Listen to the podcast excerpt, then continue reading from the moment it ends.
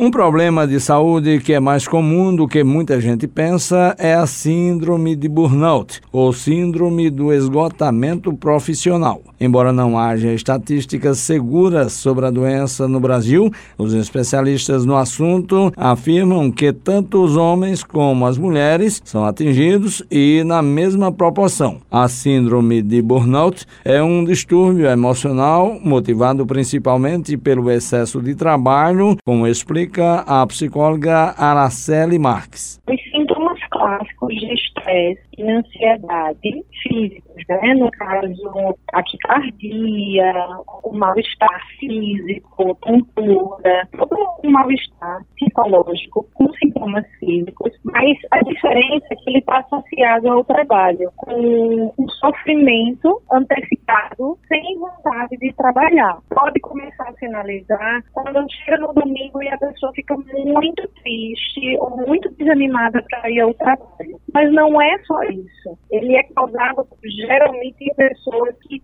dedicam demais ao trabalho ou cujo seu trabalho requer muito esforço físico, mas principalmente mental. A psicóloga fala sobre as formas de se tratar o problema do esgotamento, de como as pessoas demoram demais a buscar ajuda, então chega a um nível de gravidade muito grande. Então precisa entrar com um tratamento medicamentoso acompanhado por um profissional psiquiatra e precisa fazer uma terapia para reestruturar toda essa relação de, de trabalho. Muitas vezes tem, são crenças disfuncionais que estão aí por trás, né? Ou para hipercompensar no trabalho, que essa pessoa não se sente o suficiente, ou porque ele busca fazer o melhor, né, um perfeccionista, eu quero fazer sempre o melhor de, uma forma incansável, e aí, como todo ser humano tem um limite, esse limite não está sendo respeitado. Então, esse tratamento, ele é paralelo, ele precisa acontecer em conjunto. De acordo com a psicóloga Araceli Marques, em alguns casos é preciso até mesmo haver uma mudança de função profissional do paciente, mas isso só é mais adotado quando é verificada uma incompatibilidade da pessoa com aquela atividade. Juarez Diniz para a Rádio Tabajara, uma emissora da EPC, empresa paraibana de comunicação.